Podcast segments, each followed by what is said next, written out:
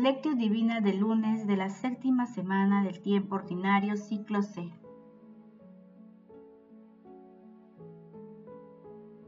Todo es posible para el que tiene fe. San Marcos capítulo 9, versículo 23. Oración inicial. Santo Espíritu de Dios, amor del Padre y del Hijo, ilumínanos con tus dones para que podamos comprender los tesoros de la sabiduría que Jesús nos quiere revelar en este día Otórganos la gracia para meditar los misterios de la palabra y revélanos sus más íntimos secretos. Madre Santísima, intercede ante la Santísima Trinidad por nuestra petición. Ave María Purísima, sin pecado concebida. Paso 1. Lectura. Lectura del Santo Evangelio según San Marcos capítulo 9, versículos 14 al 29. En aquel tiempo, Después de la transfiguración, Jesús, Santiago y Juan bajaron del monte. Al llegar donde estaban los demás discípulos, vieron mucha gente alrededor y a unos escribas discutiendo con ellos. La gente, al ver a Jesús, se sorprendió y corrió a saludarlo. Él les preguntó, ¿sobre qué están discutiendo? Uno le contestó, Maestro, te he traído a mi hijo que tiene un espíritu que no le deja hablar y cuando se apodera de él, lo tira al suelo, echa espuma por la boca, rechina los dientes y se queda tieso. He pedido a tus discípulos que le expulsaran, pero no han podido. Él les contestó, gente sin fe, ¿hasta cuándo estaré con ustedes? ¿Hasta cuándo los tendré que soportar? Tráiganmelo. Y ellos se lo trajeron. El espíritu en cuanto vio a Jesús, retorció al niño. Este cayó al suelo y se revolcaba echando espuma por su boca. Jesús preguntó al padre, ¿Cuánto tiempo hace que le pasa esto? Contestó él, desde niño, y muchas veces lo ha arrojado al fuego y al agua para acabar con él. Si puedes hacer algo, compadécete de nosotros y ayúdanos. Jesús replicó, ¿qué es eso si puedes? Todo es posible para el que tiene fe. Entonces el padre del niño gritó, Creo, ayuda a mi poca fe. Jesús al ver que acudía gente, increpó al espíritu inmundo diciendo, Espíritu mudo y sordo, yo te mando, sal de él y no vuelvas a entrar en él. Y el espíritu, gritando y sacudiéndolo violentamente, salió de él. El niño se quedó como un cadáver, tanto que la multitud decía que estaba muerto. Pero Jesús, tomándolo de la mano, lo levantó y el niño se puso en pie. Al entrar en casa, sus discípulos le preguntaron a solas, ¿por qué no pudimos expulsarlo nosotros? Él les respondió, esta clase de demonios se expulsa solo con la oración. Palabra del Señor, gloria a ti Señor Jesús.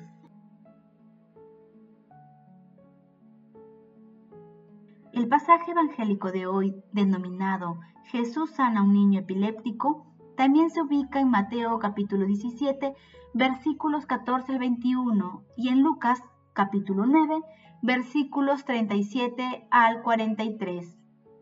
La lectura relata un exorcismo y sanación en el que Jesús establece un diálogo con tres actores diferentes, la multitud, el padre del enfermo y sus discípulos la esencia del texto radica en la fe y en la oración.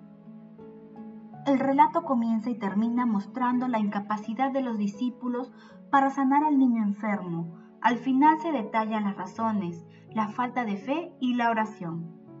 El padre del niño acude entonces a Jesús y le dice, si puedes hacer algo, la frase expresa desesperación, necesita urgencia, pero también cierto grado de incredulidad y desconfianza en el poder de Jesús.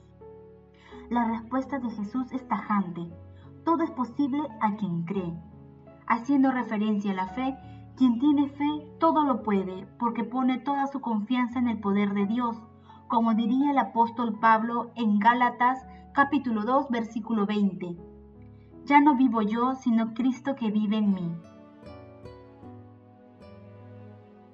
Paso 2. Meditación. Queridos hermanos, ¿cuál es el mensaje que Jesús nos transmite a través de su palabra? El texto de hoy revela que debido a la falta de fe y oración, el poder del mal superó la capacidad de sanación de los discípulos. En la actualidad hay muchos males que superan nuestra capacidad para enfrentarlos, tales como la violencia, el aborto, las guerras, la drogadicción, la corrupción, las pasiones humanas desenfrenadas, la sexualización de los niños, el terrorismo y tantos otros. Frente a esta situación, algunas veces nos dejamos vencer por el desaliento y el desánimo, lo cual nos conduce a la desesperación sin una búsqueda coherente de alternativas de solución. Ante esta combinación de males, debe emerger en nosotros la intercesión profética, una oración con fe creciente, que es la que construye una relación dialogante con Dios. Asimismo, debe aparecer nuestra acción decidida de participar en el proyecto de la salvación de Dios. La fe y la oración siempre están unidas. Una sin la otra no puede existir y son los fundamentos para la liberación de cualquier otro tipo de mal. Hermanos, intentemos responder. ¿Con qué frecuencia rezamos? ¿Oramos por la liberación del mal en nosotros y en nuestro prójimo? Que las respuestas a estas preguntas nos ayuden a comprender que nuestro Señor Jesucristo es la fuente infinita de bondad y misericordia que consigue la sanación integral de toda la humanidad. Jesús, María y José nos aman. Paso 3. Oración. Amado Jesús, danos a conocer la fuente bíblica de la oración para que veamos al mundo con tus ojos y con la certeza serena de que todo es posible para ti. Amado Jesús, Hijo de Dios vivo, concédenos a través del Espíritu Santo una fe inquebrantable y decidida para que demos testimonio valiente de tu amor en un mundo cada vez más incrédulo y alejado de ti. Amado Jesús, a través de tu Santo Espíritu, llena el mundo con tu perdón liberador y condúcenos a las fuentes de agua viva que brotan de tu palabra y de la Eucaristía. Amado Jesús, te suplicamos, abra las puertas de tu reino a los difuntos y protege a las almas de las personas agonizantes para que lleguen a contemplar tu rostro. Dulce Madre María, Madre de la Divina Gracia, Madre del Amor Hermoso, intercede ante la Santísima Trinidad por nuestras peticiones. Paso 4. Contemplación y acción. Hermanos, Contemplemos a nuestro Señor Jesucristo con un escrito de Mata el Mezquín. El que ama a los pecadores como Cristo los ama, el que se compadece del sufrimiento de los pobres y de los enfermos y está dispuesto a ocuparse de ellos, ese es justamente capaz de orar por ellos y obtener su curación, su consuelo y su aliento.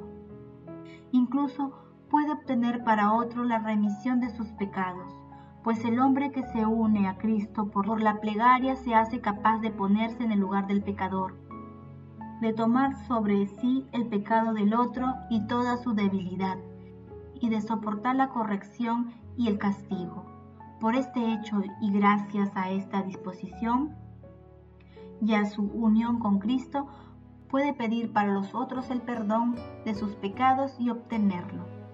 Aquí, la plegaria empieza a tener una de sus funciones más importantes para la salvación de los otros y la manifestación de la misericordia divina en ellos que están lejos de Dios por indiferencia o ignorancia. Debemos saber que cuando Dios nos atrae hacia la oración, no tiene en cuenta solamente nuestra salvación, sino que desea también emplear nuestras plegarias para la salvación de los demás. Por eso la oración es una de las obras más preciosas y fundamentales a los ojos de Dios. Se convierte así en un apoyo potente para la predicación. Es una fuerza misteriosa que otorga la palabra justa y prepara los corazones para recibir la remisión y la salvación.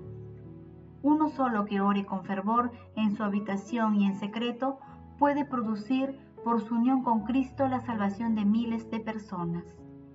Nuestra oración, nuestra comunión con la pena de los que sufren, de los que están enfermos o son maltratados y nuestra capacidad de llevar sus fardos no nos viene de una simple filantropía humana, de una compasión pasajera o del deseo de ser bien vistos o bien considerados, pues una compasión de este tipo estaría destinada a disminuir muy rápidamente y a desaparecer. Es por la oración perseverante, pura, sincera, por la que recibimos estos sentimientos como un don de Dios y ese don nos hace capaces no solo de perseverar en, este, en esta comunión con los débiles, sino también de progresar hasta el punto de no poder vivir sin ellos y encontrar reposo solo compartiendo sus penas y sufrimientos. El secreto de este carisma reside en nuestra comunión con Cristo, en nuestra participación en su naturaleza y sus cualidades divinas. De manera que es Él ahora quien a la vez opera la voluntad y la operación misma. Así, nuestra comunión con los sufrimientos de los hombres y nuestra comunión con Cristo depende fundamentalmente una de la otra hasta más alto grado. De modo que llevar la cruz de Cristo significa participar de la cruz de los hombres, sin restricciones y hasta el fin. Queridos hermanos, hagamos el compromiso de leer, meditar, orar y convertir en acción evangelizadora la palabra de Dios. Tratemos de que nuestra oración sea festiva y optimista, que contribuya a que nuestros hermanos se acerquen a la acción liberadora de nuestro Señor Jesucristo Acompañemos este compromiso con la asistencia frecuente de la Santa Eucaristía, a la adoración eucarística y no dejemos de rezar el Santo Rosario. Glorifiquemos a la Santísima Trinidad con nuestras vidas. Oración final. Gracias Señor Jesús porque tu palabra nos conduce por caminos de paz, amor y santidad. Espíritu Santo, ilumínanos para que la palabra penetre a lo más profundo de nuestras almas y se convierte en acción. Dios glorioso, escucha nuestra oración. Bendito seas por los siglos de los siglos. Madre Santísima, intercede ante la Santísima Trinidad por nuestra petición. Amén.